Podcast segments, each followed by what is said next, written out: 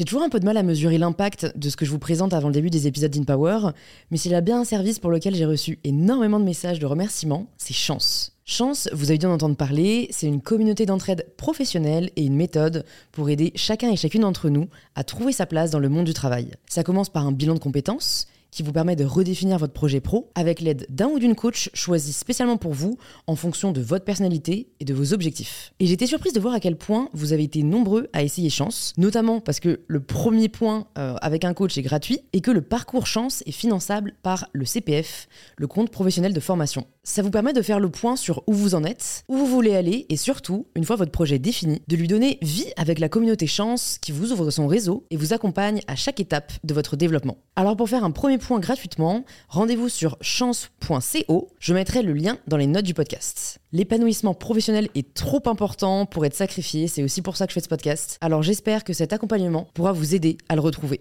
Bonne écoute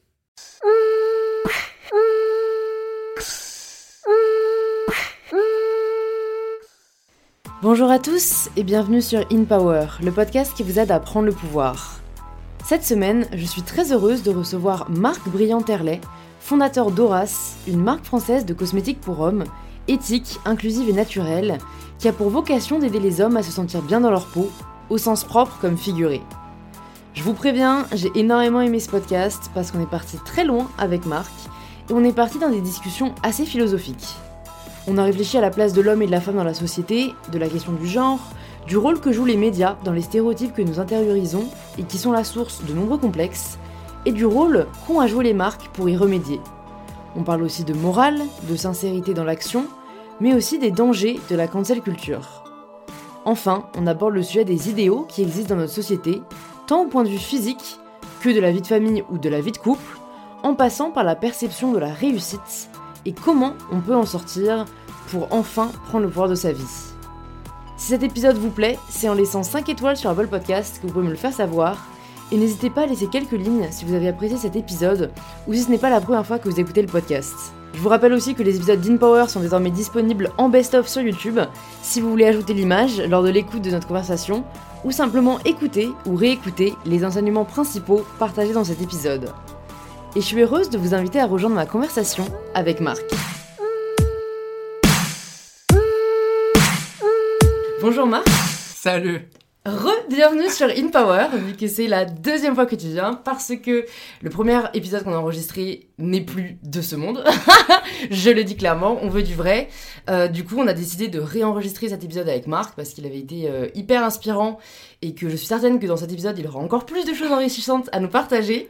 Donc pour toutes les personnes qui nous écoutent, est-ce que tu peux te présenter de la façon dont tu le souhaites? Ouais, bien sûr, Louise. Du coup, je m'appelle Marc, j'ai 34 ans, j'ai confondé Horace, qui est une marque de soins pour tous les hommes. Et je suis aussi jeune papa, et voilà. Ouais. Ça, définit pas mal ma vie en 2020-2021. Est-ce que c'est comme ça que tu te voyais quand tu avais 10 ans? Non, alors non, non, non, quand j'avais 10 ans, euh, j'ai eu plusieurs aspirations euh, professionnelles. Euh, à un moment, j'étais fan d'Indiana Jones, donc je voulais être archéologue. Euh, après, j'étais fan de James Bond, donc je voulais être agent secret. Mhm. Et après, j'ai voulu être président de la République. ça, ça va, je pense je peux peut-être y arriver encore. Ouais, ne jamais dire jamais. Hein. Et euh, pour le coup, et donc non, pas du tout. En fait, non, parce qu'en fait, en plus, j'ai des parents qui travaillent dans le public, donc en fait, le et le domaine du travail dans le privé, qu'est-ce que je fais, mm. ça leur échappe complet. Mm. Et, euh, et a fortiori, euh, et pareil, j'ai ma famille est plutôt du public, euh, tout, donc en fait, genre, jamais, jamais, jamais, jamais, jamais. Et du coup, je suis arrivé là un peu par hasard, quoi. Mm. C'est ça, t'avais pas de, de, rôle modèle ou de personne qui t'a donné envie de faire ça? Ça s'est vraiment fait non, non, par passion, quoi. non, mais mes rôles modèles quand j'étais plus jeune, c'était des joueurs de basket ou des rappeurs. Euh, donc pas vraiment, pas vraiment ça. Non, en fait, je suis, en fait, euh, je suis arrivé un peu là par, en fait, je suis arrivé par hasard. Je suis arrivé par hasard en prépa parce que ma mère m'a dit va faire une prépa. Euh, en fait, enfin, elle m'a pas dit va faire une prépa. Je dis oui maman, mais en fait, moi, j'allais aller en fac d'histoire ou en école pour faire ingénieur du son. Ma mère m'a dit regarde les classes prépa, c'est quand même bien. regarde Sciences Po et tout. Je suis allé en classe prépa. En fait, j'ai passé Sciences Po. J'ai été pris à Sciences Po à Lyon, mais j'y suis pas allé. J'ai complètement foiré Sciences Po Paris parce que j'ai fait un hors-sujet de ouf en philo à nature versus culture, qui est pourtant un de mes sujets préférés. ça va fait trop mal ça? Bah si, si, mais en fait je crois que je suis devenu bon sur ce sujet après. Donc en fait j'en ai tiré des bons, mm. des bons mm. enseignements. Euh, et en fait, j'ai fait une prépa. Je savais pas trop. C'était une prépa commerce. En fait, pas une bonne prépa, mais en gros, vu que je suis passé complètement au travers des. C'est pas Parcoursup à l'époque, je sais même pas. Moi, c'était APB, mais toi, je sais pas. Ouais, je sais pas, c'était. Enfin, ça devait être un truc comme ça. Ouais, oui, c'était les vœux en fait. Et euh, vu que je me suis réveillé en retard, parce que ma mère me l'a proposé, je suis arrivé dans une prépa un peu. Euh, moyenne, on va dire, et sans savoir trop quoi foutre. Et en fait, je suis allé en école de commerce. Mm. sans savoir trop quoi foutre non plus. Je suis plus allé parce que c'était à l'étranger, en fait. Je suis allé à HEC Montréal où j'ai rencontré Kim, en fait. Ok, ah oui, c'est vrai. Et j'y suis allé parce que j'avais vachement envie d'aller à l'étranger. Et que l'Amérique du Nord, ça avait toujours fait rêver. Parce que j'avais mm. regardé Friends, parce que j'avais regardé Sex and the City, parce que j'écoutais du rap. je me disais, putain, ça a l'air génial. Et en fait, euh, bah, pareil, j'ai jamais fait de L'Oréal Brainstorm, ce qui a ça, qui est un truc à très courant en école de commerce. Je mm. voulais absolument pas le faire, même parce que ça me donnait pas du tout envie. Et en fait, après, en revanche, parallèlement à ça, j'ai toujours aimé la beauté. C'est-à-dire que euh, euh, j'ai, euh, tu à, à 11 ans, je décide de me raser la tête, de me faire percer l'oreille. à 11 ans? Ouais. À 11 ans, et c'est un, grand, c'est... un grand débat avec ma mère, parce que ma mère ne sait pas comment je me suis fait percer l'oreille, parce qu'elle n'est pas allée avec moi. Et toi-même, tu t'en rappelles plus? Et moi, j'ai l'impression d'y aller tout seul, mais c'est impossible de me faire percer l'oreille tout seul à 11 ouais, ans. Parce ou alors c'était un mec hyper irresponsable. Ouais, ouais, c'était une femme, je m'en souviens, et je, me souviens très mal à la bijouterie, à Melun, en centre-ville, mais c'est pas possible en fait. Et, euh, et du coup, voilà, j'ai quand même toujours fait attention à mon look, vestimentairement parlant, même, et puis, euh, point de vue coupe de cheveux, soin et tout, je voulais me peroxyder, ma mère n'a pas voulu. Euh, et tout. Et, et je me, euh, comment, je me défrisais pas les cheveux parce que j'ai pas les cheveux frisés, mais je me les raidissais. Au lisseur euh, Ouais, pas au lisseur, avec les produits L'Oréal, la shampoing après shampoing, et le truc que tu mets en plus en crème, que tu chauffes. D'accord. Truc orange que pour le coup, je sais pas si beaucoup de mecs connaissent, mais pour moi, vraiment pas mal de nanas. Euh, et pareil, j'ai vu ma mère faire des soins, donc je l'ai fait. Enfin, hmm. euh, ma première expérience de rasage, c'est ma mère qui m'a épilé la moustache. Donc en fait, tous ces trucs, moi, ça a été un truc assez commun dans ma vie. Et en fait, euh, un jour, ça a été un peu l'épiphanie de me dire, voilà, je trouve qu'il n'y a pas vraiment de marque qui a envie de vraiment aider les mecs. Hmm. Vraiment aider les hommes en leur, en les aidant en leur, donnant des, en leur proposant des bons produits à un prix qui reste accessible, parce qu'il n'y a pas de raison de payer euh, cher en fait, en l'occurrence. Il n'y a pas trop de pink tax quand même, enfin, ou de blue tax, ça n'existe pas trop euh, pour le coup, et, c'est même en cosmétique en fait, c'est quand même moins cher pour mec. Mais en revanche, on est capable de te vendre un truc pas terrible pour très cher. Mm. Euh, et, du coup, on a, voilà, c'était. tout le monde devrait pouvoir avoir des bons produits à un, prix plutôt accessible, avec la possibilité d'avoir une marque qui te parle normalement, qui t'explique comment utiliser les produits, parce qu'en fait, t'as pas The Talk euh, comme pas mal de filles peuvent raconter souvent qu'elles ont avec leur mère sur comment utiliser les produits. mon père a jamais été trop là. De toute façon, j'ai pas eu trop de discussions avec ça sur ça. Puis ma mère, en fait, euh, n'a pas vraiment parlé de ça non plus avec moi. Donc voilà, tout cet accompagnement, puis montrer des, des hommes comme tout le monde, quoi. Comme mm. ceux que tu croises dans la rue, comme ceux qui étaient mes potes, euh, comme moi qui étais très mince, euh, toujours très mince pour le coup. Euh, et en fait, ouais, c'est arrivé comme ça un peu mm. par hasard. Mm. Et ça, c'est ça, je trouve ça génial. Et d'un côté, je trouve ça assez fou qu'on ait dû attendre, en tout cas en France.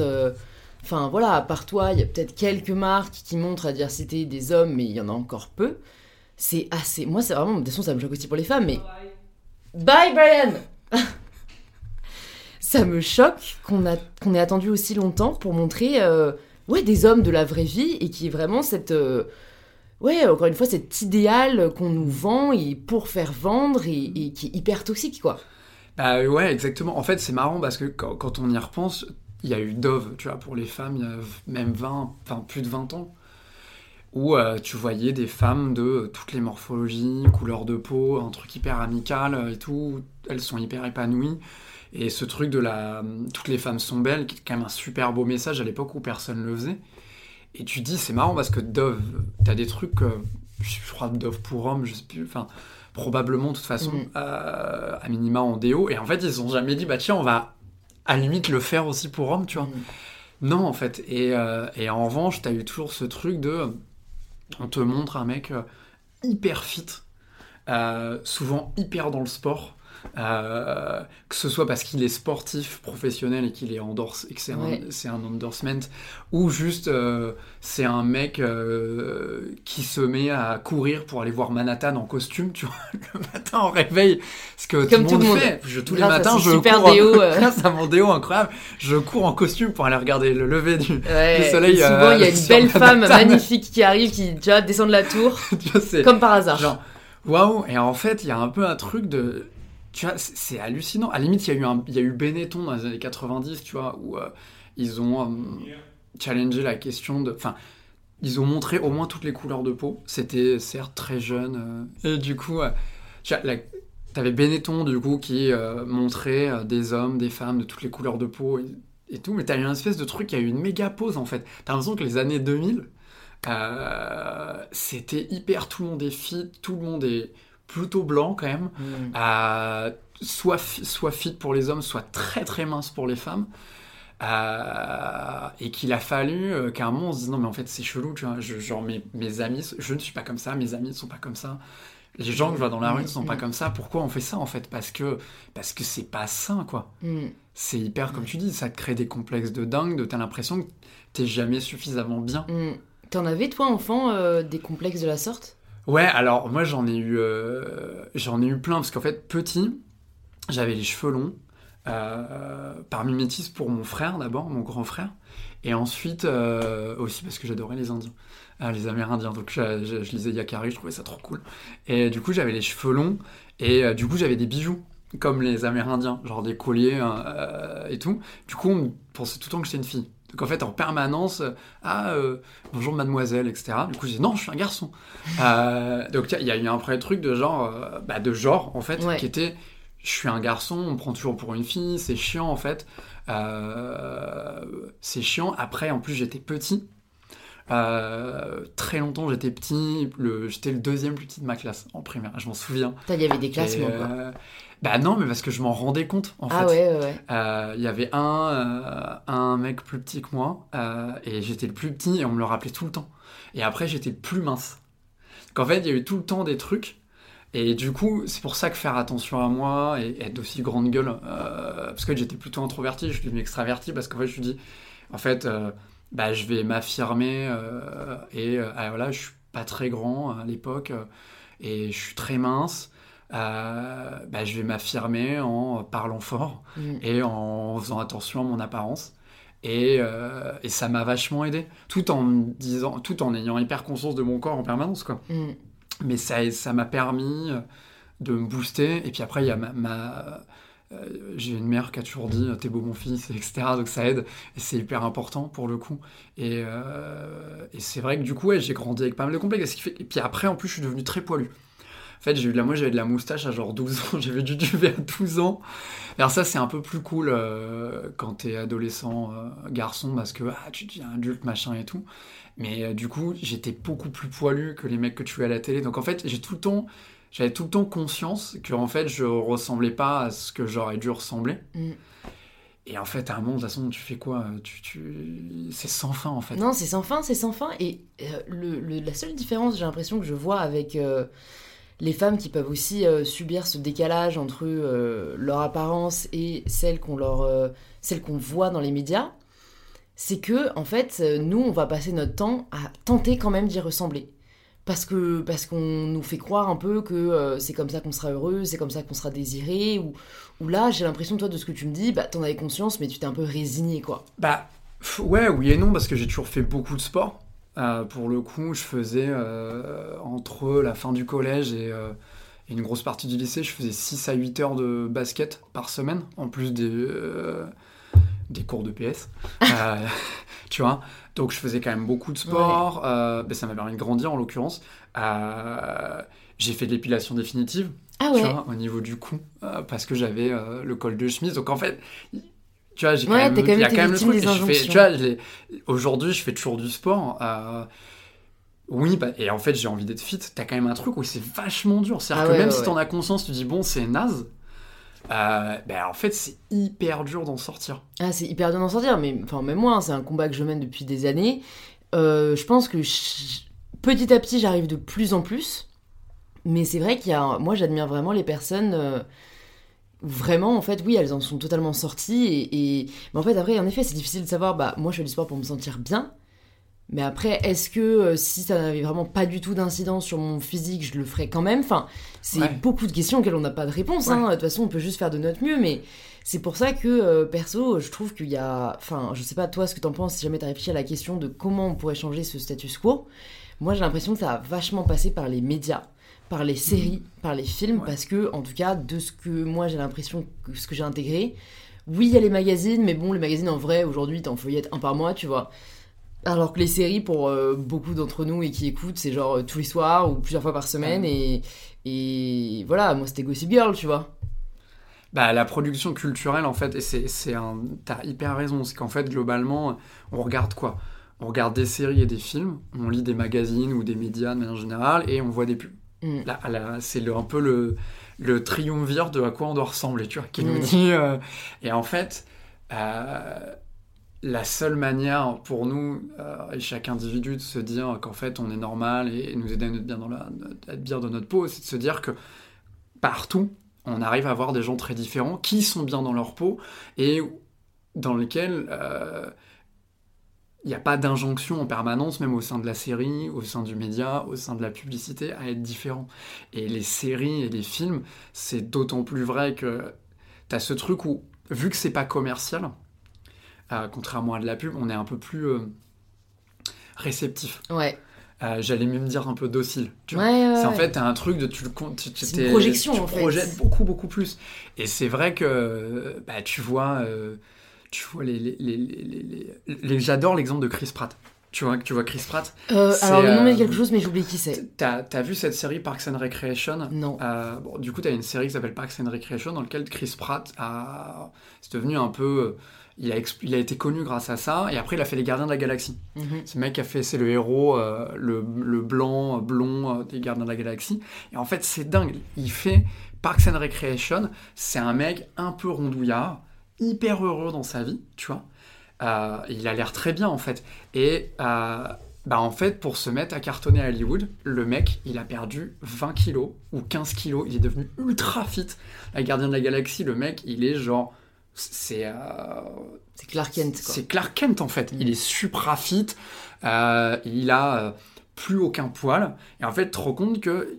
Il y a eu une bascule, c'est-à-dire que la série, en fait, tu pouvais te dire, ah bah tiens, c'est cool, il y a un mec, tu as un peu rond, qui a l'air heureux dans sa vie, euh, tu vois, c'est cool. Euh, en l'occurrence, il a une copine, il, est plutôt content de son boulot, tout va bien, tu vois, et du coup, tu peux te. Quelqu'un qui euh, peut se projeter sur lui. Et en fait, soudainement, tu dis putain, le mec passe à Hollywood. Bah, en fait, il est rentré dans un carcan hollywoodien mm. de. Il a fallu qu'il prenne un personal trainer, qu'il perde 10 kilos, qu'il devienne super fit. Enfin, en fait, c'est tellement dommage. C'est vrai. En fait, le mec pourrait être le même héros. pourrait être le même héros, en fait avec ses 10 kilos en plus, en fait, on s'en fout. Il ferait, en fait, il peut faire la même chose, tu vois. Et, c'est marrant parce que je reprends le cas parce que j'en parlais, tu vois. De, je regardais James Bond quand j'étais euh, ado et je voulais, je voulais à mort et James Bond. Et tu prends Sean Connery et tu regardes Daniel Craig. Sean Connery, il est un peu gras, tu vois. Il est hyper poilu, il est un peu gras, il a, il a même une perruque, il est un peu chauve. Et après, tu as Daniel Craig qui a plus un poil, qui a 32 abdominaux qui est capable de courir 10 euh, km sans suer, tu vois. Tu dis, mais pourquoi on est passé de ça à ça, en fait? Mm. Tu vois? À un moment, c'est. Euh, et effectivement, tu as raison. C'est peut-être particulièrement Hollywood et le cinéma et les séries, il y a un moment. Enfin, mais c'est vrai pour Bollywood, tu vois, Bollywood, euh, sur le blanchiment de la peau, c'est les, mêmes, les mêmes enjeux. Mm. faites, faites l'effort, en fait. Faites l'effort pour tout le monde. Faites l'effort pour le, l'enfant que vous étiez euh, en fait avant, ou votre cousin, ou votre mm. cousine, quoi.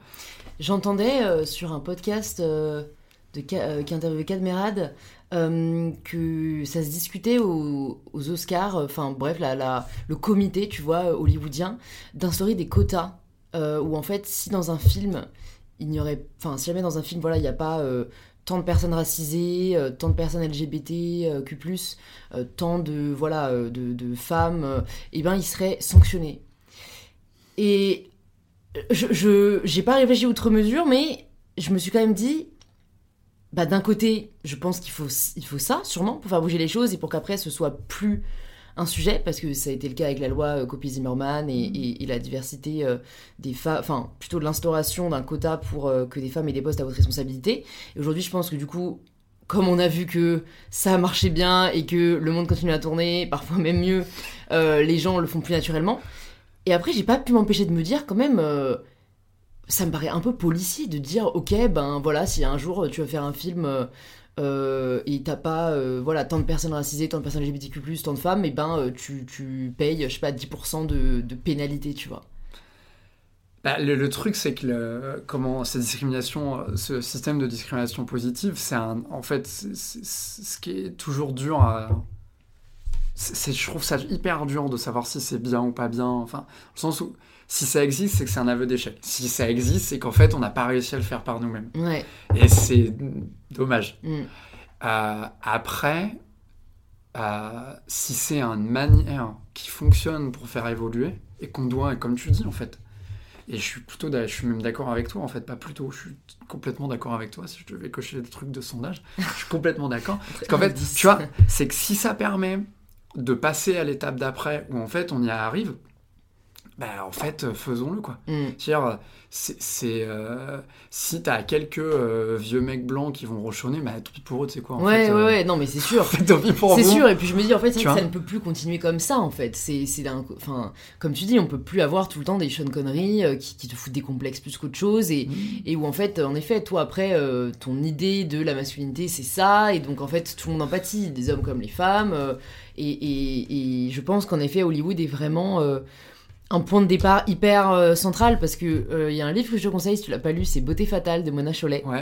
Euh, où elle, bah, ça fait déjà dix ans qu'elle a écrit et où elle étudie en détail le monde du coup de, de, pas que, mais bon en gros de la place de la femme dans les médias. Et en fait il y a beaucoup de témoignages d'actrices hollywoodiennes euh, qui, ont fait carrière, et notamment une dont le nom m'échappe, mais qui en fait est vraiment passée par une l'anorexie euh, hardcore, où tu vois, en, tournage, apparemment, elle avait une valise où elle, euh, en fait, elle avait le droit de manger que, enfin, dans sa tête, elle s'est dit, je dois manger que 7 aliments, des flocons d'avoine, du yaourt et des œufs, enfin, tu vois, les aliments genre clean, sains, et en fait, elle ne pouvait pas manger autre chose, et dès qu'elle mangeait autre chose, elle paniquait, enfin, en fait, et, et à la base, c'était donc une femme assez ronde, que en gros on lui a très clairement fait comprendre euh, en fait jamais tu jamais tu fais toujours ce poids là c'est mort pour toi. Mmh. donc euh, elle rentre dans la spirale de la perte de poids euh, trouble alimentaire malheureusement arrive assez facilement. Et, ouais elle a failli mourir elle a failli mourir. Elle à l'hôpital elle faisait 32 kilos et elle a écrit un livre après sur le sujet. Et, et je me dis mais c'est plus possible. Enfin voilà il y en a une qui en parle combien le vivent réellement tu vois? Et en plus ça, elle, les met en danger, et ça ne sert pas à la cause des personnes qui la regardent, et qui du coup veulent lui ressembler, et qui peuvent tomber dans le même piège, quoi. Bah ouais, exactement. Tu l'as vu aussi, il y a eu... Euh, ça avait justement... Euh, il y a une photo de Billie Eilish, il y a quelques temps, qui a été hyper commentée, parce que... Elle était très très maigre. Non, en fait, ah. elle avait... Elle avait je sais pas, en fait, elle se baladait, elle était en jogging, mais tu vois, comme en fait, toi, tu peux descendre en jogging, elle était acheter un café quand il n'y avait pas le Covid, tu vois.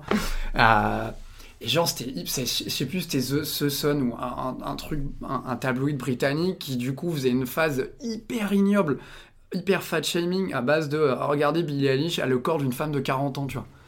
Alors, en fait, tout bah, est horrible. Le truc tout du dad body, en la même body, tout est horrible en fait. Tout est horrible, c'est qu'en fait, euh, tu, euh, tu, projettes un truc de femme de 40 ans sur euh, Billie Eilish qui tu as en fait pas de, de, corps de femme de 40 ans en fait en tant que tel et puis en fait, c'est son corps, on s'en fout en fait, elle a l'air très bien, tu vois. Et t'as un truc aussi, je trouve que les côtés médias est important aussi, c'est notamment sur les tabloïds, euh, t'as un truc de shaming énormément. Tu vois, tu parles de l'actrice, euh, t'as oublié le nom. Effectivement, Beauté Fatale, je l'ai pas lu, je l'ai acheté, j'adore Zone en fait. J'achète quasi tous les bouquins de Zone Édition, c'est trop bien. Et, euh, et, en fait, ce truc de tabloïd en général, les TMZ, etc., qui en permanence, euh, en fait, pour faire cliquer, parce qu'ils savent que les gens cliquent, parce qu'ils veulent voir des trucs, parce qu'ils aiment le truc. On a un truc un peu chez nous, chez, chez l'être humain, qui aime le truc un peu crado, qui fait que tu es content de voir qu'on se moque de quelqu'un, parce que ça te rassure, toi, dans des insécurités, tu vois. Et c'est aussi un cercle vicieux, c'est-à-dire qu'en fait, tu as, une injonction, enfin, c'est pas une injonction du coup, tu as euh, la mise sur un piédestal par euh, effectivement l'industrie cinématographique, Hollywood, Bollywood, euh, de voilà ce que doit être un corps, voilà ce que doit être une couleur de peau, une coupe de cheveux en ce moment sur les 4 ans, les 4 ans, et de l'autre côté, qui est du coup une manière, c'est une injonction positive, et tu as l'injonction négative du in, qui à chaque fois que quelqu'un s'écarte de ça, se prend un boulet rouge en fait. Ouais. Tu vois Et du coup, toi, tu te retrouves à. Tu vois le film, puis tu ouvres la presse, et en fait, la seule personne qui est différente se prend un boulet rouge, en fait. Et tu fais, mais comment je fais, quoi Tu vois T'as l'impression que tu peux pas, en fait, euh, évoluer de manière différente, mm. parce que la seule manière de pas te prendre un boulet rouge, c'est d'être comme ce que tu as vu en. Du coup, c'est pas possible, ça, ça marche pas en fait. T'as totalement raison, et en fait, ça fait tellement longtemps que j'ai pas ouvert de presse People que tu vois, j'en m'en rendais même plus compte, mais ce que tu me dis m'a fait rappeler euh, quelque chose qui s'est passé, je crois, euh, alors je vais dire l'année dernière, mais non, parce que 2020 est une année fantôme, l'année d'avant. Euh, je citerai pas la personne en question parce que justement, j'ai pas envie de shamer, mais il y a une créatrice de contenu assez connue, très connue, qui a été partagée dans un journal People, et c'était genre les 50 plus beaux corps des femmes trentenaires, tu vois. Et elle avait fait une story en mode euh, merci beaucoup, en le magazine, tu vois. Et moi, ça m'a vraiment dérangé. Parce que j'étais là, mais en fait, ok, c'est cool pour toi, t'es cité, mais en. Enfin, en fait, tu, tu, tu... pour moi, faut pas se solidariser de ce genre d'initiative. Parce que si jamais t'avais pas été dedans, t'aurais fait quoi? Ou si jamais ça avait été l'inverse, t'avais été cité dans les 30 corps de trentenaires les plus dégoûtants. Enfin, tu vois, c'est en fait. Euh, c'est, je trouve ça très euh, lâche, tu vois, de, de participer à ça quand, euh, même si t'es cité dedans, en fait, faut, faut, pour moi, faut euh, dénoncer cette initiative. Enfin, c'est, mais ça, ça veut dire quoi? Les top 50 des corps des meufs de 30 ans Mais ça veut dire quoi? C'était en 2019, hein C'était il y a pas si longtemps. Hein. C'est dur en même temps parce que je me mets à sa place. Forcément, tu dois être contente de recevoir un compliment. Tu vois, même, je mmh. comprends ton, point de vue, que tu prends le recul en disant à part tu, tu, cautionnes en fait tu cautionnes ce classement et tout et en même temps euh, elle, je me demande, imaginons, je j'ai ce truc, euh, tu vois, je suis à sa place, je vois ça. Je sais pas si je le partage, tu vois, mais il y a quand même une part de moi qui serait content, mm. en fait. C'est ça, c'est là où tu te rends compte que tu as quand même un mécanisme. Enfin, mais c'est normal. Tu vis dans une société, as des, euh, c'est pour ça que tu as des, euh, as des archétypes. Enfin, c'est c'est normal d'avoir des modèles. C'est le principe d'une société en fait. Euh, on évolue parce qu'on te montre euh, un petit peu des modèles types qui sont des modèles idéaux. De, bah, il faut plutôt être euh, comme ça que être bah, hors la loi, tu vois. En fait, si tu prends un truc très basique sans même rentrer, rentrer dans des trucs de corps, t'as un truc de comment tu te comportes. Donc on te construit des idéaux en permanence et tu grandis avec ça, quoi. Mm. Qu'en fait, même si tu te dis oui c'est malsain, y a, je pense que tu as toujours une part de toi qui est un peu satisfait. C'est comment tu, comment tu fais, quoi. Mm. Parce que comment tu arrives à... Je pense ne pas le partager, je pense que c'est pas très compliqué. je, je pense que ne pas le partager, c'est pas compliqué. Comment tu arrives à, à, à, même ne pas prendre de plaisir, en fait? Écoute, limite, j'allais te dire, prendre, du, bah, prendre du plaisir, limite, c'est pas tant ça qui me dérange, parce qu'en effet, c'est une sorte de compliment, même si c'est extrêmement maladroit. Mais euh, je sais pas si ça avait été mon cas, je, je pense qu'on m'aurait pas cité, mais que si on m'avait cité, vraiment, j'aurais. Enfin, tu vois, je l'aurais dit gentiment, j'aurais dit, bah, c'est gentil, je comprends que peut-être ça part d'une bonne attention, mais juste, bah moi je enfin pour moi faut faut pas perpétrer ce genre de schéma mmh. c'est vous excluez tellement de gens en fait en faisant ce genre de classement et c'est vrai que les classements sur le physique enfin je veux dire c'est quelque chose de tu vois tu parlais des idéaux et en effet tu vois je me suis dit euh, en t'écoutant est-ce que ce serait mieux au final s'il y avait des idéaux qui seraient pas sur le physique mais sur autre chose sur euh, parce qu'il y en a maintenant de plus en plus dans tous les cas sur tu vois l'image de la girl boss euh, d'ailleurs pour les hommes aussi tu vois mais qui réussit qui accomplit ça l'idée de la femme parfaite et tout. C'est pas tellement plus sain, mais j'ai l'impression que c'est moins toxique parce que déjà ça enfin ça met pas ta santé euh, physique en danger et ça t'entraîne pas dans des troubles alimentaires dont beaucoup beaucoup de femmes sont victimes et euh, je sais pas si c'est de manière plus bienveillante enfin tu vois moi je préfère euh, admirer Beyoncé pour son énergie que pour son boule. Tu vois? Je me dis ce serait moins toxique. Bah oui mais c'est oui mais t'as complètement raison. Pour son pour, euh, pour son énergie, pour sa carrière. Il y a plein de raisons d'admirer Beyoncé. Et plutôt que de regarder dans un classement de les 30 meufs, je sais pas, je sais plus qu'elle a peut-être qu'elle a 40 ans, donc ça serait la nana de plus de 40 ans, ouais, c'est sûr. Euh, mais en fait, c'est, euh, en fait, on associe tellement la réussite à un certain nombre de choses, dont le physique, dont le fait de s'habiller de telle manière, dont etc. Tu vois, dont le fait d'être tel type de couple. Tu vois, t'as tout un truc de, ben, c'est le concept de Barbie et Ken en fait. Mm. Mine de rien euh, Mattel et Barbie et Ken, je sais pas comment ça a peut-être 50 ans, un truc comme ça, tu vois. Et t'as un super épisode des Simpsons, euh, j'adore euh, les Simpsons, beaucoup, beaucoup, beaucoup, et, c'est intéressant à plein de niveaux, et t'as Lisa, qui évidemment, je pense que tu peux que l'aimer, elle a une résonance hyper intéressante sur plein de sujets, où elle va voir la créatrice de... comment elle s'appelle, la poupée dans l'équivalent de Barbie. Ouais je sais plus. Et en fait, la créatrice est hyper désabusée en disant Je comprends, j'ai créé un monstre en fait, et on s'en sort pas. Et en fait, parce que Lisa Simpson, elle, dit Non, mais voilà, on peut pas euh, dire que la réussite d'une femme, c'est que son physique et c'est ressembler à la poupée. Euh... je retrouve pas son nom. Je suis, mais, euh, et, le truc, c'est le, le, concept de Barbie et Ken et du. Euh, en fait, tout, tout. C'est-à-dire que tu vois, je reprends les Gardiens de la Galaxie. Les Gardiens de la Galaxie, c'est Chris Pratt qui est fit, euh, qui tombe euh, amoureux, euh, plus ou moins, enfin, qui a une sorte de relation romantique avec une femme. Là, bon, elle est quand même un peu extraterrestre, tu vois, donc on sort au moins un petit peu, tu vois, mais qui est super fit, tu vois, qui est qui a les traits de, toute façon de ce que tu considères comme étant une belle femme humaine, sauf que bon, ils l'ont maquillée, elle, elle a d'être une extraterrestre parce qu'elle a la peau bleue, tu vois. Mais mais du coup, ils sont fit, ils réussissent, ils sauvent le monde, c'est un couple hétéro, et tu vois, En fait, et tu te dis, et toi, t'as limite envie qu'ils aient des enfants, tu vois. Parce que c'est tellement le truc que t'attends en permanence, tu vois. Et c'est euh, et, c'est horrible. Et après, c'est d'autant plus horrible qu'en général, la femme a toujours le mauvais rôle, en fait, d'une manière ou d'une autre, là. Euh, et c'était marrant, tu voyais ça avec le traitement du divorce de Jeff Bezos et sa femme. J'ai oublié son nom euh, pour le coup où euh, on lui prêtait des trucs ignobles alors qu'en fait elle a monté Amazon avec lui, tu vois, et que les mm. gens ah Bibi elle veut la moitié de sa fortune, enfin, en fait il elle a monté Amazon avec lui, tu vois. Mm. Vous vous rendez, vous, vous rendez pas compte parce que vous le dites c'est sa femme, mais en fait c'est pas sa femme, c'est son associé en fait. Ouais ouais. Tu vois.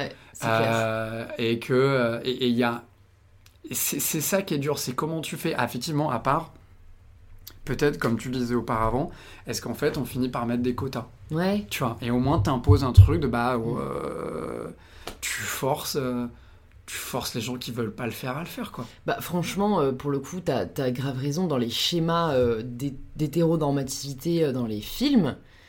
Enfin et, comme tu dis c'est vraiment intérêt. Moi j'ai regardé pour le coup une série à Noël Bridgerton. que bon moi perso j'adore les, tout ce qui a un arrière-plan historique tu vois donc j'ai grave kiffé même s'il y a certaines choses à remettre en question et, typique, je me suis surprise en effet à la fin à vouloir qu'ils aient des enfants, les deux là, alors que le mec voulait pas en avoir. Et d'ailleurs, il y a pas mal d'abonnés qui m'ont très justement dit euh, qu'elle, elle trouvait pas sain justement euh, le fait que, en fait, euh, je sais pas si t'as vu, mais donc la Daphné, en gros, elle, elle, a forcé plus ou moins le, le mec à en avoir, même si au fond, tu sens qu'il en voulait, que c'est juste qu'il voulait tenir la promesse faite à son père. Mais c'est vrai que je me suis dit, c'est fou quoi, à quel point mon, cerveau, mon cerveau a été euh, éduqué pour vouloir euh, le happy ending euh, femme, homme, enfant, tu vois. Ouais, mais parce que parce que c'est t'as as vu, t'as grandi avec Disney, tu vois. Ouais. En fait, on a grandi dans le mm. monde occidental, on a tous grandi avec Disney. C'est l'histoire de Disney dans chaque dessin animé Disney. Mm. Ça a évolué un petit peu, et tant mieux. Mm. Mais en fait, ça évolue depuis 10 ans. Ouais, ouais, ouais, En fait, ouais. c'est les, les mêmes histoires en permanence de euh, et euh, enfin c'est il était une fois et ça se finit par ils vécurent heureux et eurent beaucoup, d'enfants. tu vois. Ouais, ouais t'as raison t'as raison. C'est t'as un truc où du coup c'est pour ça en avoir je pense que il y, y, a un, un bouquin de qui est Les lois de limitation de Gabriel Tard, qui est vachement intéressant, qui t'explique que, euh, en gros, dans une société euh, occidentale de l'époque, c'était le 19e siècle, euh, les gens acceptent d'abord les idées avant de changer leur comportement. C'est-à-dire, tu, en fait, globalement, tu te dis, et quand tu penses à, ta, vie au quotidien, tu te dis d'abord, ah oui, il faudrait que je fasse ça, et c'est bien, et après, ton comportement évolue. Et là, on est un peu dans cette phase-là de je pense que tout le monde prend énormément de conscience dans l'idée. de ce qu'il faut faire. Après, on peut plus ou moins réaliser des choses. Genre, demain, toi, moi, on peut pas aller faire un film à Hollywood, là. Mm. tu je... On coche pas les cases. Je, sais pas, tu vois. Moi, je, moi, je De toute façon, pense je joue pas, pas, c'est bien. vois. Donc, tu vois, non, mais tu pourrais être productrice, tu vois, ou tu pourrais être euh, réal de ou, euh, femmes euh, réelles. euh, ouais. Oui, et mais tu vois, tu, tu, ce serait.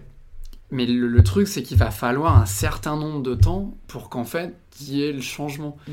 Et il faut pas lâcher non plus, parce Mm. que tu vois, par exemple, tu vois comment euh, on reprend les idéaux, euh, tu vois, beatnik, hippie, euh, notamment sur tous les, les enjeux écologiques, où en fait, c'est des trucs qu'on avait dit dans les années 60-70.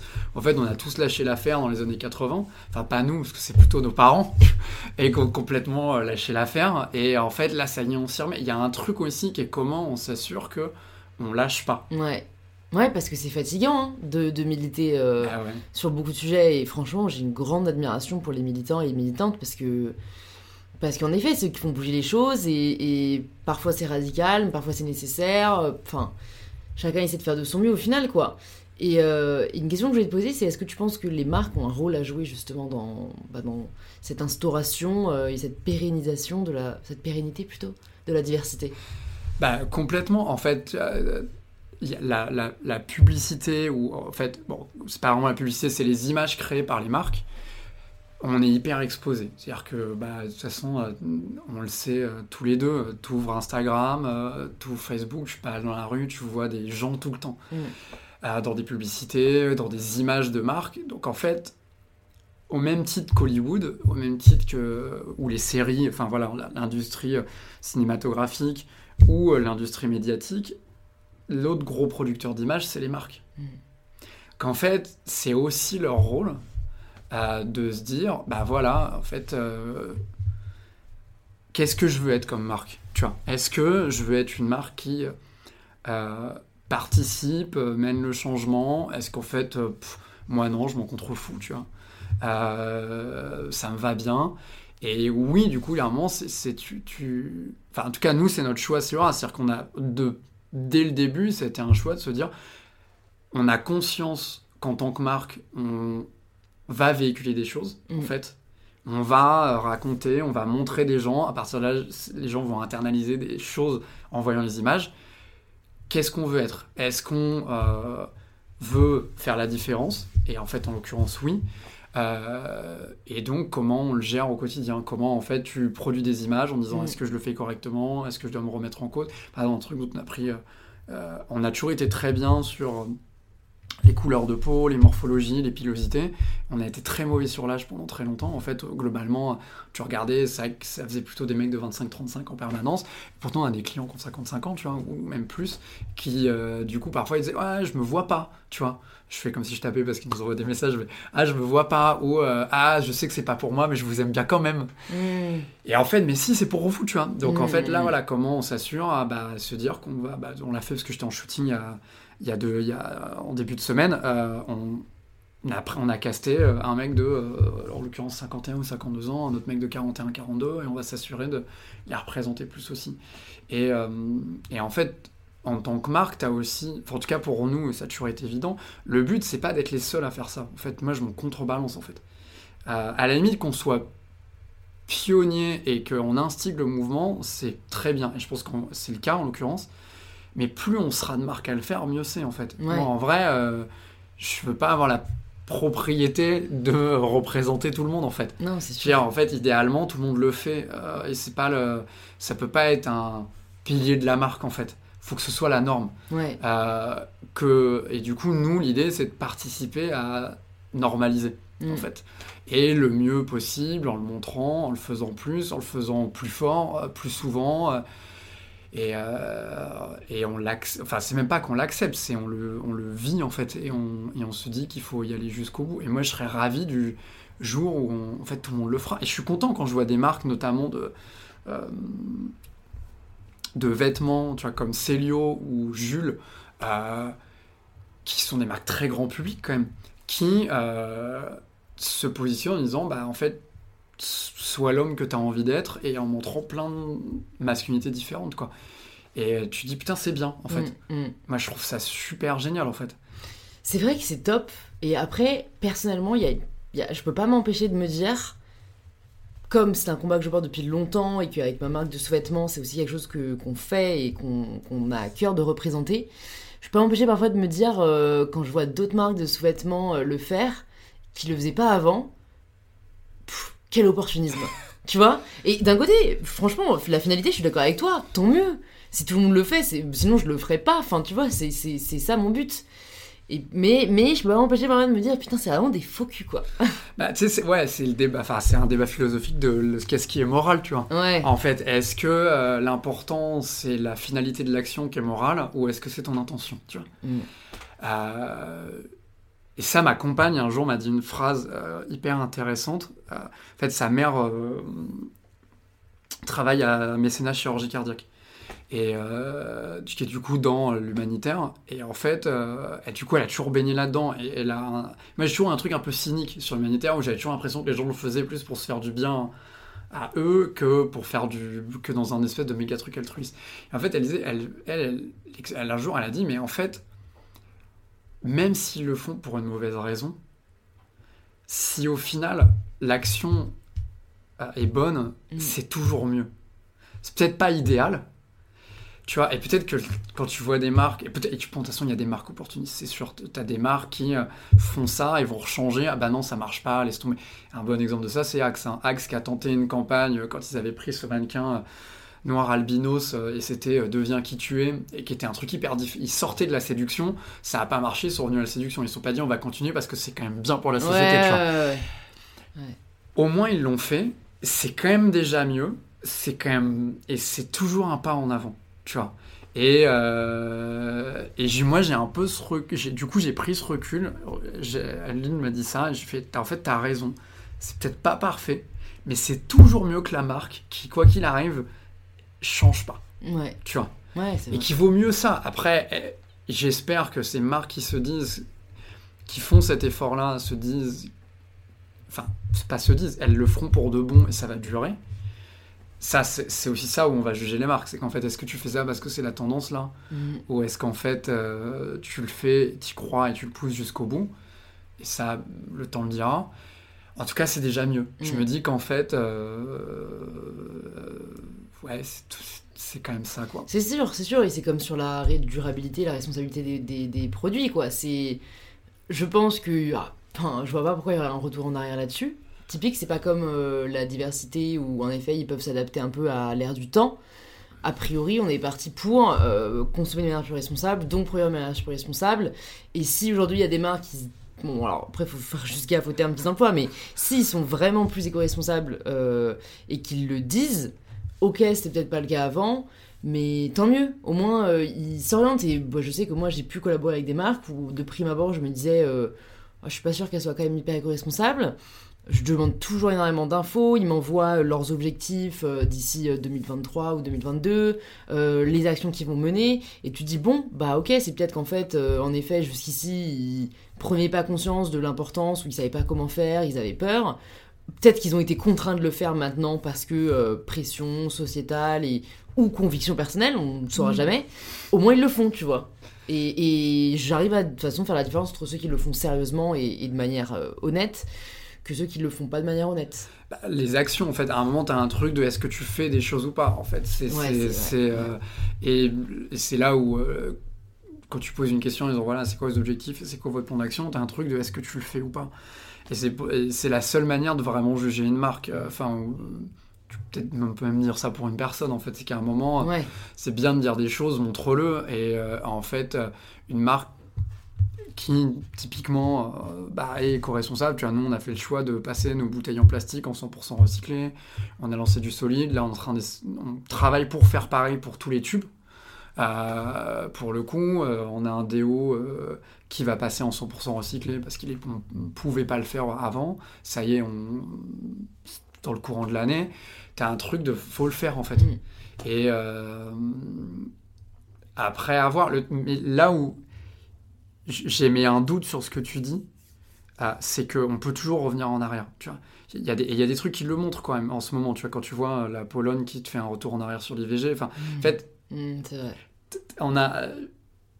Faut. faut on est, c'est pas fini en fait. Mmh. En vrai, là, euh, je pense que ce, ce, a fortiori, je pense, parce que là, on a tout un truc de pandémie. Je pense que tout le monde se dit, bah, c'est une crise, ça va accélérer les changements et on va sortir d'un monde meilleur.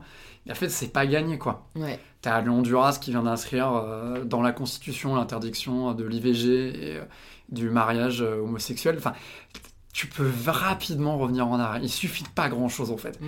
Il suffit que tu n'ailles pas voter et que d'autres gens aillent voter et que tu te trouves avec quelqu'un euh, à la tête d'un pays et ah bah merde, on vient de perdre.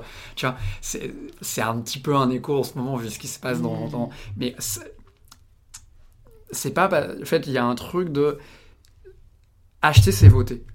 En fait. Et ça, c'est un vrai truc. Euh, c'est un vrai truc.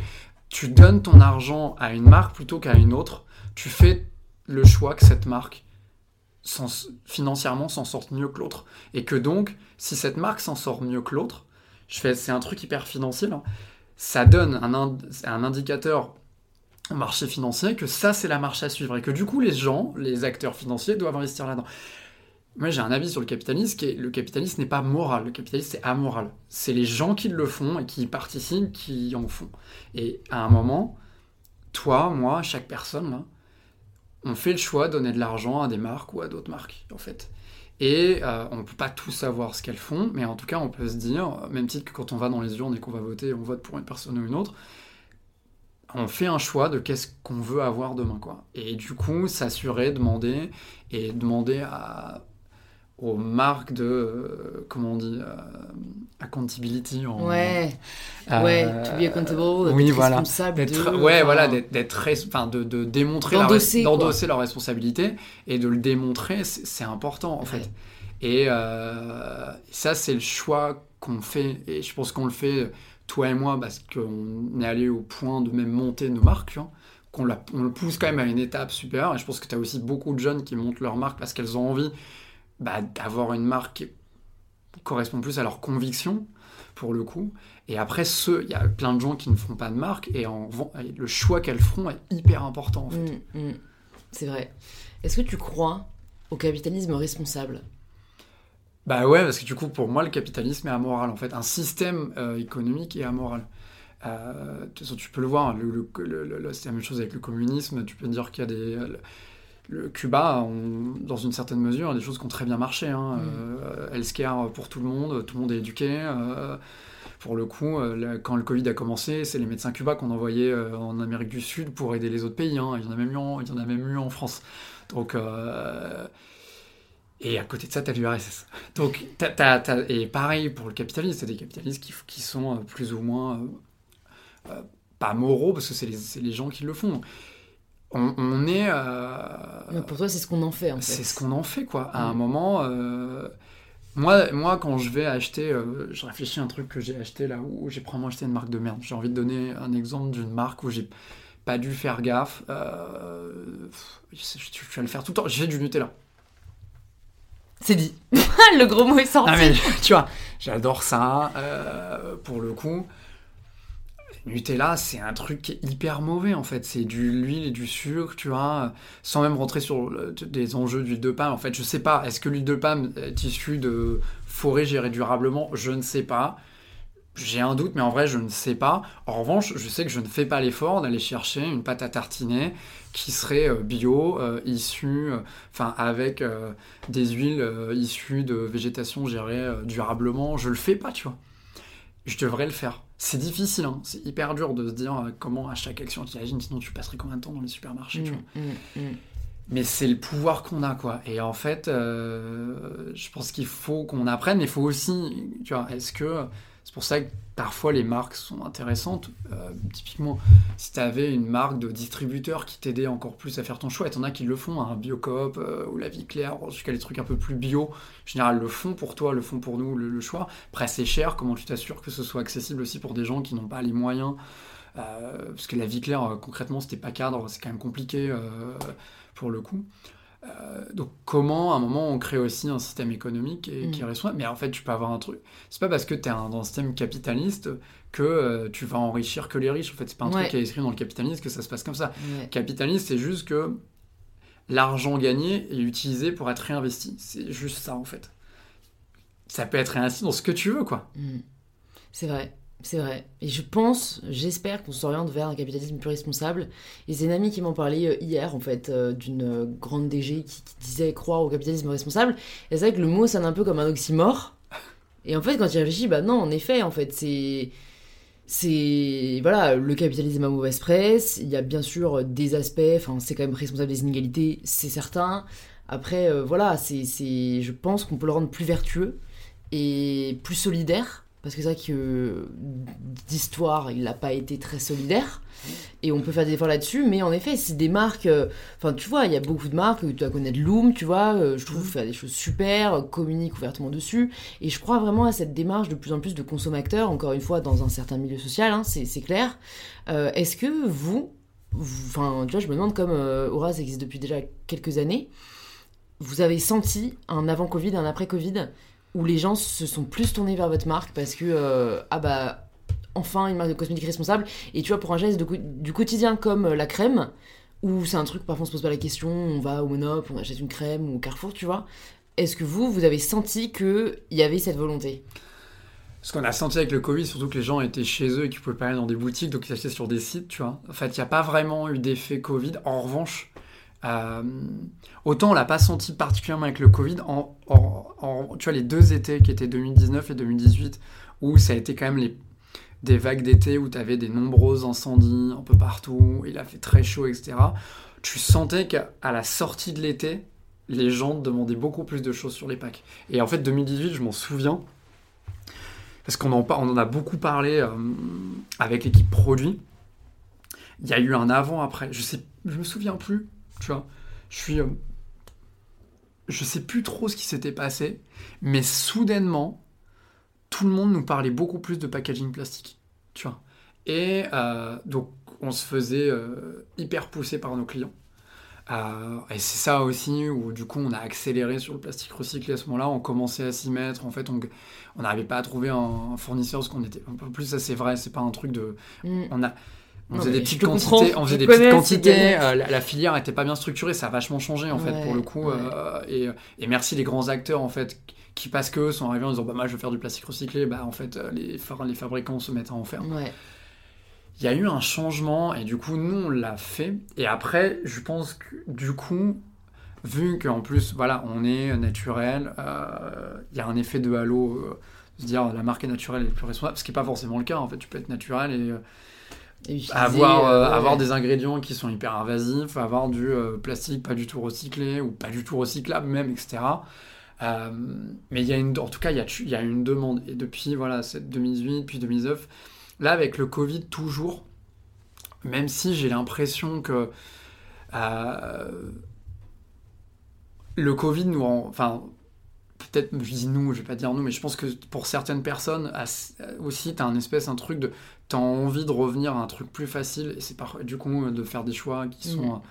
bah, plus confortables, parce qu'en fait c'est compliqué comme année, c'est fatigué, tout le monde est fatigué, donc bah, quand tu es fatigué, tu fais des choix plus faciles. Hein. Mm.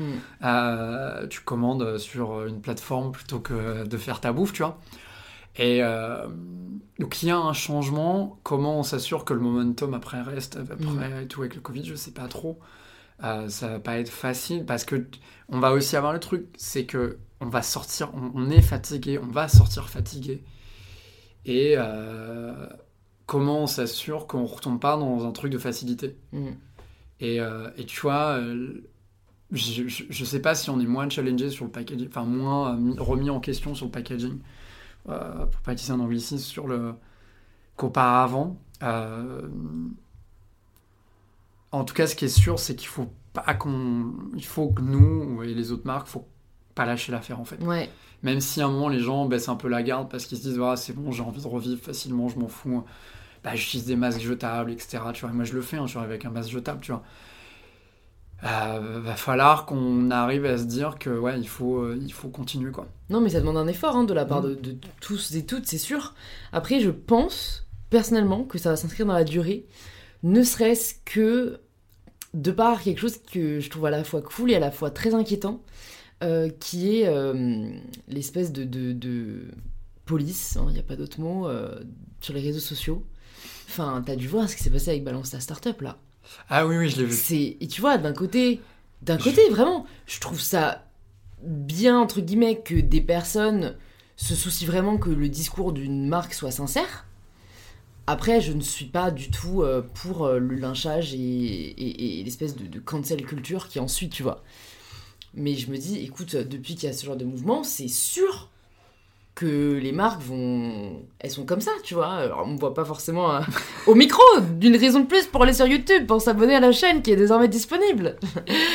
Mais tu vois, je, je pense qu'il y a une vraie peur et encore une fois, la peur pousse à, au changement, tu vois. Bah, en fait, c'est, on en revient au truc de, au même titre que quand t'achètes, tu votes, t'as un truc de quand t'es vocal euh, à propos d'une marque ou de quelque chose qui se passe, tu fais aussi en sorte que ça bouge, quoi.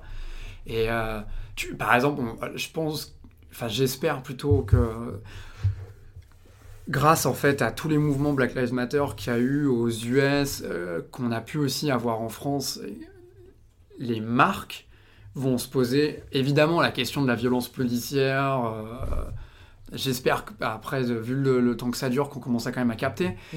Euh, même les, évidemment les questions de racisme, et en fait au sein des marques, les questions des diversités, etc. En fait, tu as un truc de... Euh, comme toi, je, je, je, suis pas, je pense pas que la cancel culture soit une bonne chose. c'est normal de faire des erreurs. Euh, pour le coup. Est-ce que tu fais une erreur sciemment? Est-ce qu'on en revient à un truc de morale hein? Est-ce qu'en fait, euh, c'est, euh, est-ce que tu fais le choix de faire quelque chose que tu ne sais n'est pas bien Et dans ce cas, c'est, un problème. Ou est-ce que tu as fait une mauvaise chose sans t'en rendre compte? Et est-ce que quand on te le dit, tu es capable de changer? J'ai un moment c'est aussi ça, du coup, le, le, cas de Balance ta startup ou de tous, tous les trucs de balance, etc. C'est.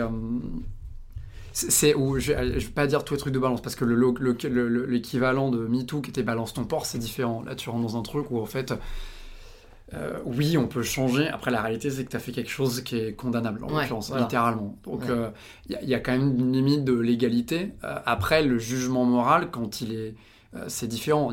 Tu sors un petit peu de la question de l'égalité. Euh, est-ce que tu peux changer? Euh, ces marques qui vont être citées par tous ces balances stars, que ce soit start-up, etc., quand elles sont mises face à leur réalité, et, je ne sais pas si c'est le cas, c'est difficile de dire que c'est pas le cas quand tu vois la manière dont c'est présenté. En tout cas, je sais pas, je, je, connais pas la boîte, je connais personne qui bosse euh, en l'occurrence. Si dans les six mois, un an, euh, elle évolue, bah en fait, euh, bravo à elle. Et il faut aussi laisser la chance aux gens de changer. C'est vrai, franchement, la enfin, le... laisser le droit à la seconde chance, c'est quelque chose qu'on fait pas assez. Ou même laisser le bénéfice du doute, tu vois. Mmh c'est un truc où oh bah tiens telle personne a fait ça oh euh, boum enfin shame on you euh, cancel. Et en fait euh, quand tu te toi te remets en question deux secondes est-ce que toi t'es parfait? Je ne sais pas postulez si vous l'êtes envoyez-moi un message mais on l'est pas. Ah, mais c'est le on s'insurge de l'autre alors que nous-mêmes on n'est pas tout blanc tu vois. Mais c'est l'idée de la justice.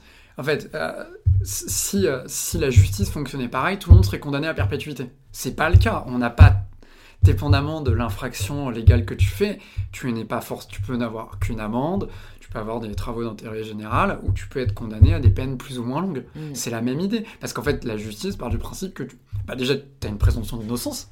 Tu vois? Qu'en fait, tu peux euh, être. Euh, avoir une plainte, etc., et être en fait, ou être poursuivi, ou être suspecté, et en fait, finalement être innocent.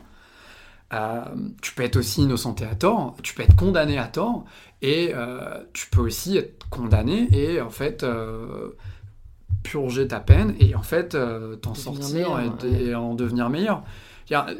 Enfin, en fait, je pense que peut-être c'est ça. Est-ce que est-ce qu'on aimerait que le système judiciaire fonctionne de la même manière que la cancel culture? Ce serait quand même hyper compliqué. Quoi. On aurait des prisons très surchargées. Ah on serait condamné à perpétuité. On s'en sortirait pas, tu vois. Donc, euh, il faut laisser l'opportunité de changer. Et il faut aussi aider les gens à changer. Est-ce que euh, en dénonçant les gens, en les clouant en pilori, tu les aides à changer? Je pense pas en fait. Euh, en vrai, si pareil, posons-nous la question on a un système judiciaire qui est plus le même. On n'a pas euh, euh, je prends l'exemple parce qu'on parle de série. Je pense que tout le monde se souvient. Enfin, pour ceux qui ont regardé Game of Thrones, tout le monde se souvient euh, quand la reine euh, Lannister traverse les rues de. je sais plus comment ça s'appelle, mais où elle est du coup en haillon devant tout le monde et elle est humiliée. on fait plus ça en fait, on n'humilie plus les gens sur la place publique parce qu'on sait que c'est pas un système qui fonctionne en fait, pour le coup. Et pourtant, on le fait encore en ligne. Et en fait, on le fait en ligne. En mm. fait, on a, on a un comportement en ligne qui est l'équivalent de la comportement de la justice féodale, quoi. Mm. C'est en fait, euh, tu les humilies, tu leur coupes la tête, euh, ou les pieds, ou les jambes, tu vois, et, ou les mains. Et en fait, mais ça, ça, ça fonctionne pas, c'est pas comme mm. ça. Je dis pas que le système judiciaire aujourd'hui est parfait, bien au contraire, pour le coup. Mais on a quand même évolué vers un truc qui est un, qui est plus nuancé, euh, fait en sorte de d'aider, de, réhabiliter. Mm. Pas, c'est pas tout le temps le cas, en vrai, en l'occurrence, et on peut bien sûr s'améliorer, mais on est bien loin des gens qui étaient pendus et humiliés sur la place publique, quoi. Mm. C'est très vrai, et je pense que, enfin, c'est, vraiment, j'aimerais vraiment que il y ait un système qui soit instauré où on puisse retracer très facilement euh, la personne qui a commenté quoi que ce soit sur les réseaux. Je pense qu'il y a un jour, il y a un génie qui va le sortir. Je, compte sur vous, si vous m'écoutez, vous êtes un petit génie de l'internet. Parce que ah, je pense que les gens réfléchiraient tellement plus à ce qu'ils laissent comme message. Ah, c'est facile on a un clavier. Hein. Ah ouais, ouais, vraiment, vraiment. Personne te voit. Même toi, je pense, t'en as beaucoup moins conscience que s'il y avait ta tête, euh, toi en train de le dire en vidéo, tu vois. C'est. Euh, non, c'est hyper facile et c'est ce qui fait que les gens se lâchent, etc. Et, et, c'est dur ce déversement de haine euh, où tu vois des gens qui disent des choses très bien et qui s'en prennent plein la gueule, tu vois, et tu te dis, mais en fait. Euh, et, même en fait. Enfin. Encore une fois, dans une certaine mesure, tu peux dire quelque chose avec lequel, euh, enfin, tu peux, une personne peut dire quelque chose et toi ne pas être d'accord. C'est pas pour ça que tu vas lui gueuler dessus et dire t'es un gros con, t'es une grosse conne, tu vois. Euh, encore une fois, il y a des nuances. Euh, ce que peut dire, ce que Finkelkraut a dit récemment à propos de l'inceste, c'est compliqué. Euh, il discutait tout le cas autour de Duhamel en mm. disant Ah, c'est pas un enfant, c'est un adolescent, est-ce qu'il y a consentement, est-ce qu'il y a réciprocité? Bah, C'est compliqué, mec. on savait que Finkelkraut c'était compliqué, mais là, en fait, tu franchis un truc. là, ok, tu vois, il y a un truc de. Tu peux, tu peux pas être d'accord. En fait, littéralement, on revient dans le truc de c'est la loi. C'est pas une morale hors loi en fait. Là, tu as un truc de loi où tu l'as franchi, il n'y a pas de, de c'est bien, c'est pas bien. La loi dit ça. Il y a un truc où tu derrière ton clavier, tu balances des trucs, c'est facile. Euh, et malheureusement, enfin on l'a vu avec Parler euh, qui a été interdit, euh, mis en offline et tout, c'est le fonctionnement des réseaux sociaux. Et en tout cas, parce qu'aujourd'hui, c'est un monde euh, plutôt du comment similaire un truc très féodal. T'as très peu de lois, t'as pas d'institutions.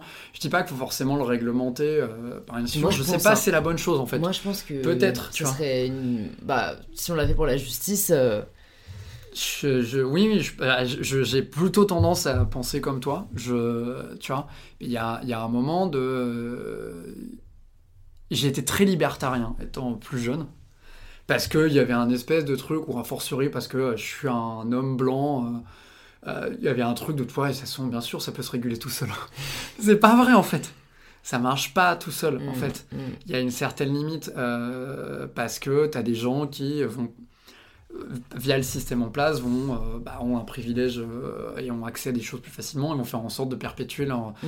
privilège. Donc en fait, on ne peut pas laisser au complet les choses complètement dérégulé. Et en plus, tu vois, si, on étudie un peu les premiers réseaux qui sont apparus, euh, Facebook est très modéré. Euh, bon, ça pourrait être mieux. Parce que voilà, j'ai déjà vécu aussi des, commentaires très haineux sur Facebook, mais c'est modéré.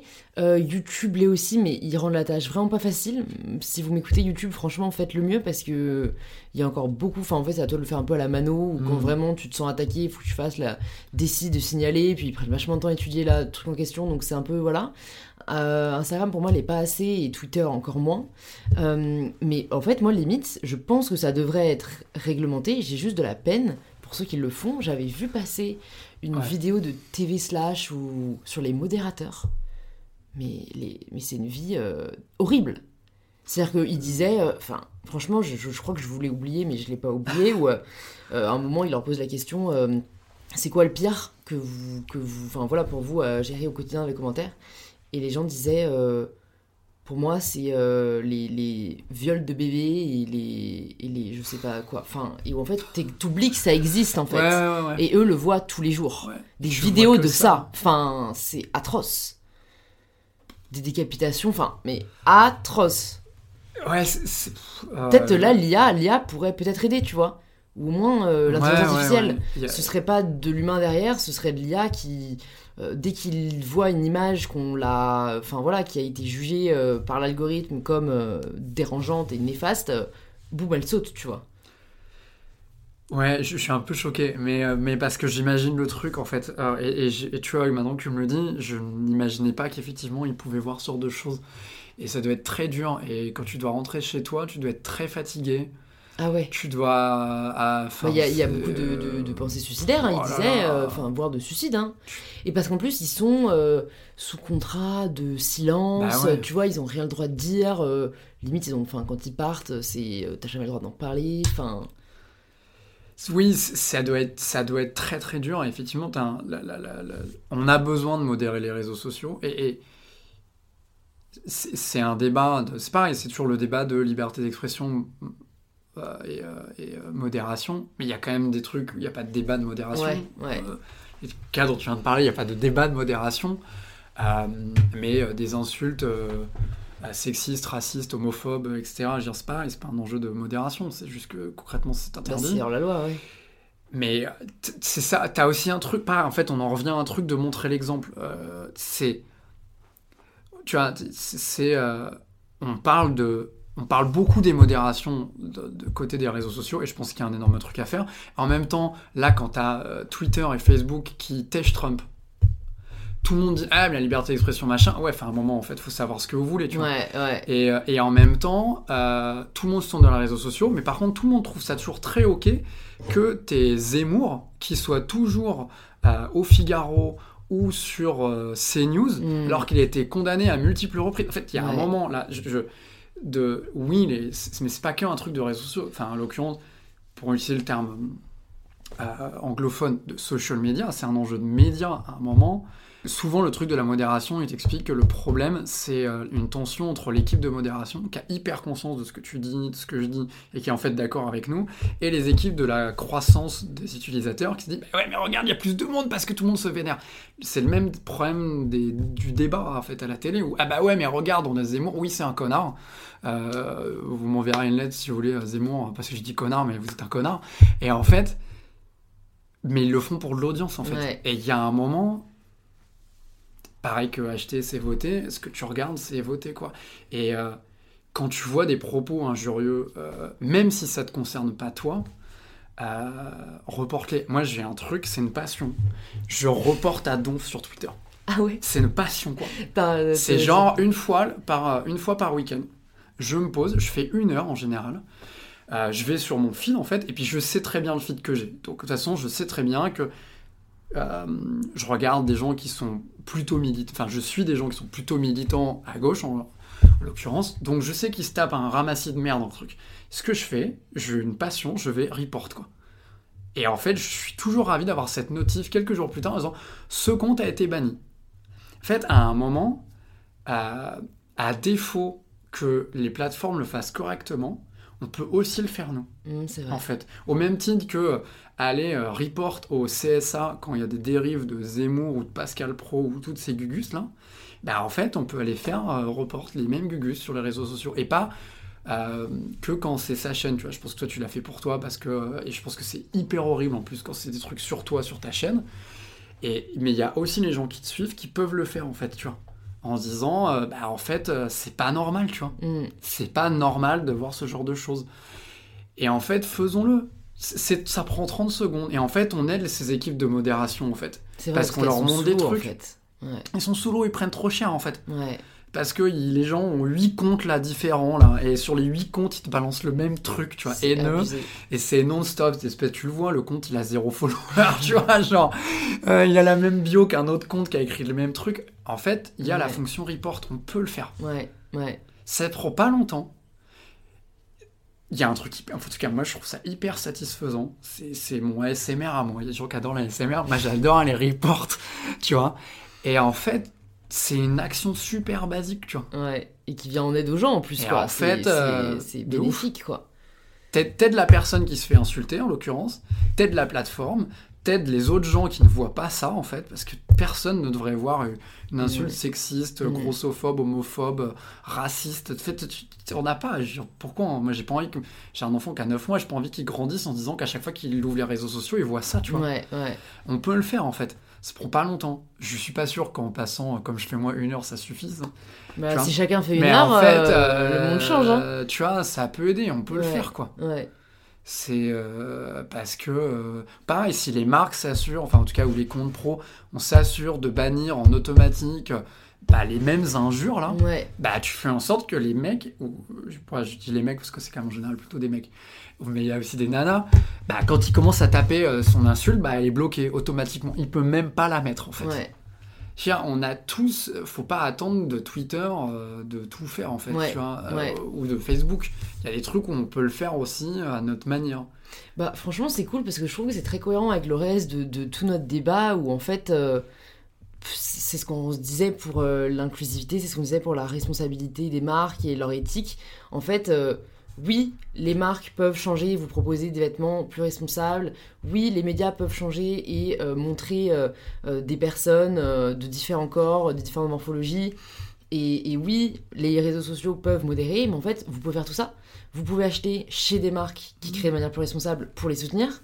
Vous pouvez euh, vous-même poster des photos où vous n'avez pas forcément euh, en bombe, euh, sous votre meilleur angle, le meilleur corps, parce que bah, du coup ça permettra de banaliser ça. Et vous pouvez aussi reporter en effet des commentaires que vous trouvez haineux. Euh, et on peut tous agir quoi. C'est à la portée de chacun en fait, Mm. pour le coup. Et on n'est pas obligé de tout faire. C'est clair. On n'est pas obligé de le faire tout le temps. Mm. On peut faire et notre si mieux. on peut faire notre mieux et faire quelques actions de temps en temps Mm. qui fonctionnent. Et c'est toujours ça. Et en fait, euh, pareil, est-ce que l'intention doit toujours être parfaite ou bonne Tu vois, je Mm. sais pas. Mm. Est-ce que, euh, tu vois, je me pose la question parfois quand je vois des comptes euh, qui sont plus militants, notamment sur des enjeux de body positive et tout, tu te dis est-ce qu'ils le font parce qu'ils savent que ça marche et que tu fais des likes? Mais en même temps, tu sais quoi? C'est toujours mieux en fait. Ouais. C'est toujours mieux. Tu vois. c'est vrai. Et, euh, et en plus, et c'est dur, hein, moi je me dis parfois, euh, trucs que je pourrais faire et que je fais pas, tu vois, et je pense qu'on peut pas tout faire. À un moment, euh, on a 24 heures, euh, faut que moi je me lève, faut que j'aille au travail, euh, faut que je m'occupe de mon enfant, faut que je passe du temps avec ma compagne, et, j'adore faire ces trois choses-là.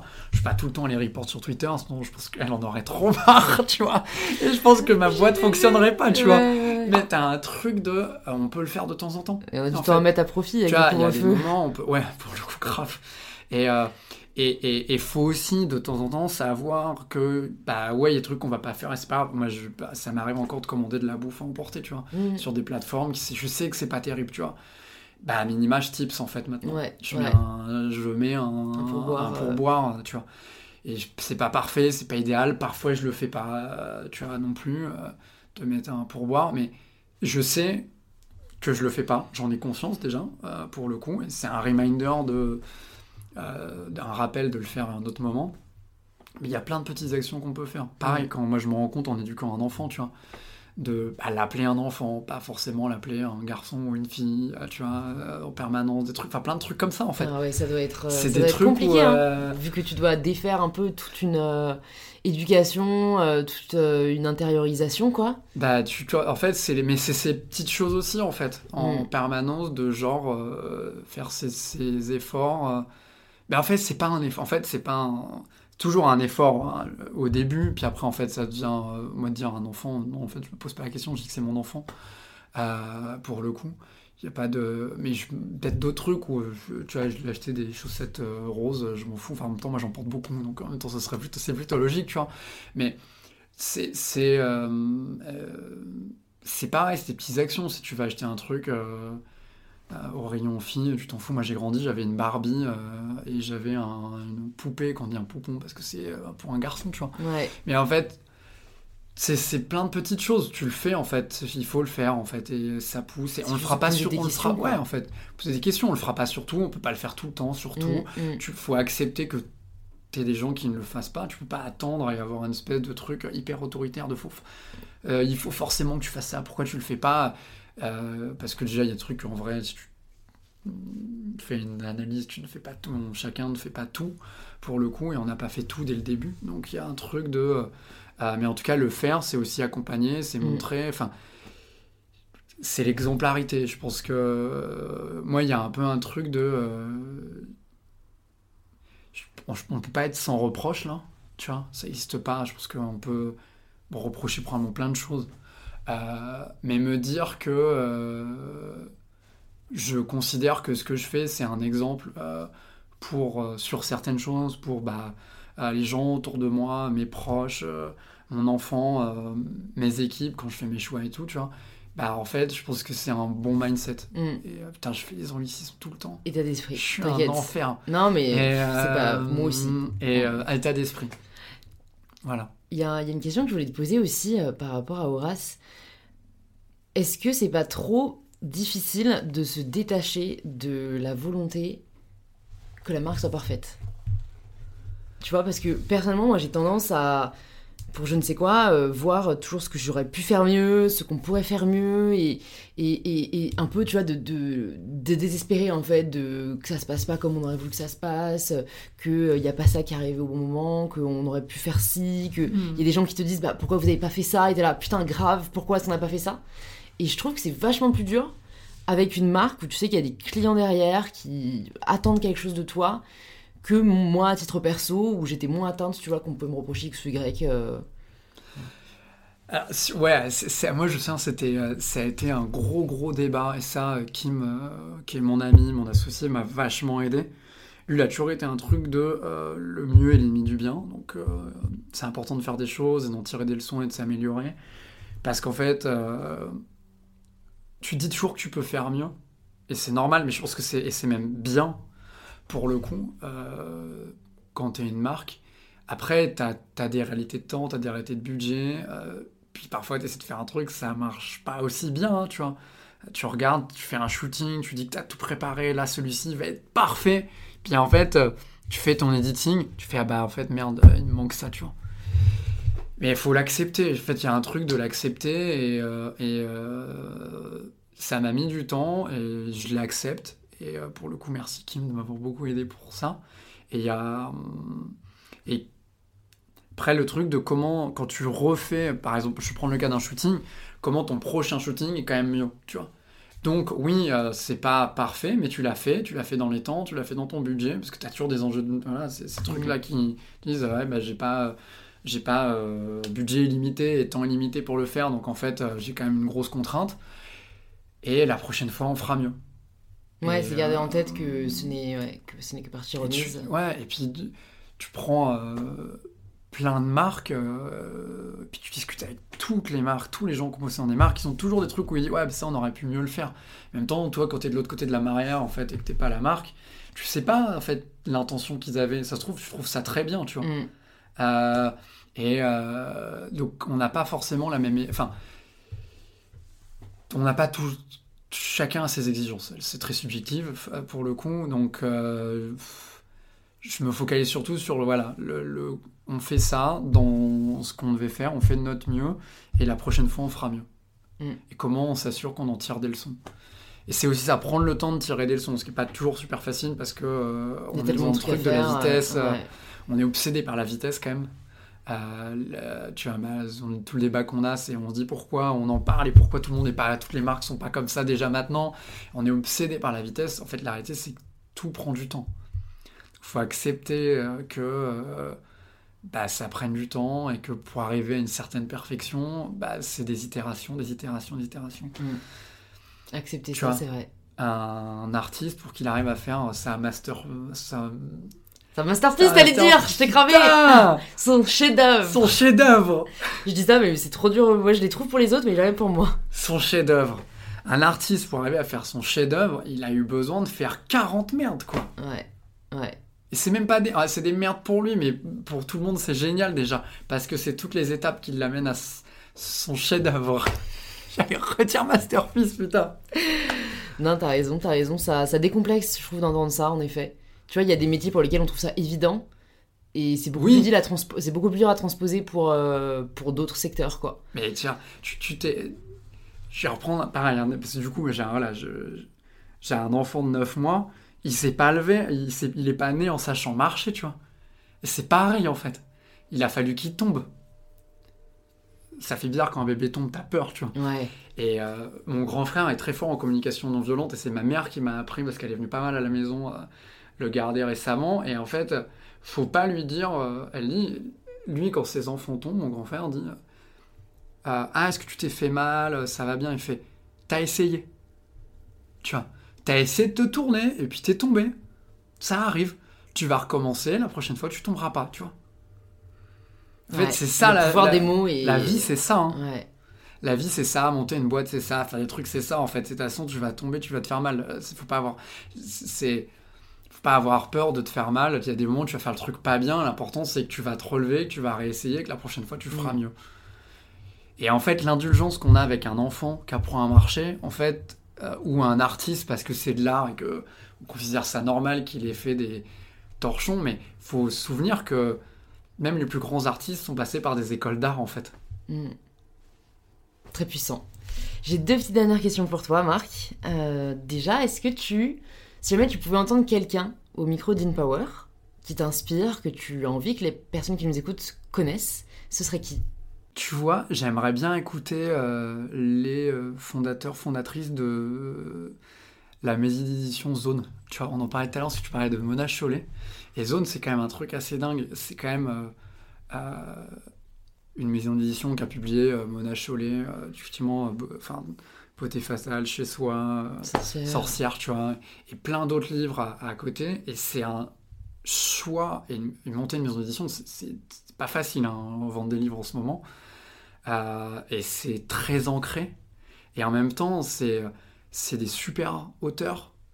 C'est un joli design de bouquin. Ils ont fait ce choix de mettre en, ligne, tu peux lire l'article, tu peux lire l'article, le livre au complet. Sur leur tous les livres sont dispo au complet sur le site de Zone Édition. C'est, tu lis pas, c'est impossible de lire un livre, tu vois, en scrollant. Mais il y a toute une démarche qui est hyper intéressante et c'est euh, et ça donne des outils. Enfin, tu vois, t'en parlais pour toi en parlant de beauté fatale ou ah, probablement que tu imagines tu as du sorcière aussi, mm. tu vois. C'est des outils pour plein de gens qui t'apprennent, qui te donnent du recul et tout. Et, et, c'est quasi une maison d'édition parfaite, quoi, dans sa ligne. Ok. Et ça. Euh, voilà. Trop cool. Et je te pose du coup la question signature du podcast.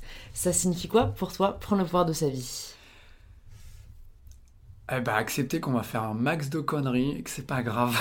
en fait, on va faire des conneries tout le temps et on sera pas content de ce qu'on fait. Il y a des gens qui seront pas contents, mais ça n'a pas d'importance euh, puisque de toute façon on fera mieux la prochaine fois. Super, j'aime beaucoup cette philosophie. Merci beaucoup pour ce mot de la fin. Écoute, euh, pour toutes les personnes qui nous écoutent et qui veulent en savoir plus sur toi, sur Horace, où est-ce que tu veux qu'on les redirige? Bah sur Horace, euh, mon compte Insta où je raconte des trucs de temps en temps. Et euh, ouais, c'est pas mal ça en fait. Ok, bah je mettrai tout ça dans les notes du podcast. Et à bientôt, j'espère. Merci Louise, à bientôt. Ciao. Merci de vous être rejoint à ma conversation avec Marc. Si elle vous a plu, vous pouvez nous faire savoir en partageant un post ou une story sur Instagram en nous taguant horace.co et mybetterself pour qu'on puisse le voir et interagir avec vous. Vous pouvez aussi envoyer l'épisode à deux amis qu'il pourrait aider ou inspirer et laisser un petit 5 étoiles sur Apple Podcast pour que je puisse y voir votre commentaire. Je vous remercie sincèrement d'avoir écouté cet épisode jusqu'au bout, ça fait chaud au cœur, et on se dit à très vite pour un tout nouvel épisode d'InPower.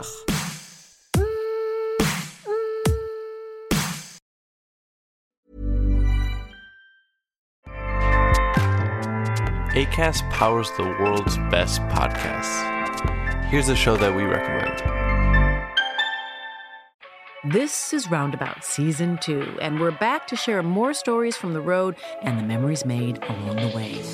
We're talking rest stops, if we're stopping to get gas. You will be timed. you will be for sure. Misguided plans. I grew up in the city, so I have like, you know, a healthy fear of real extreme darkness. this was like wilderness a lot of laughs. Y'all weird, but you, yeah, you, you were different. Like you were real different, bro. I can't really put my finger on it. And so much more. Just goes to show that unexpected yeah. things sometimes are the best when it comes to a road trip. Roundabout Season 2, presented by Nissan, is live now with new episodes rolling out every Thursday. Listen and subscribe wherever you get your podcasts.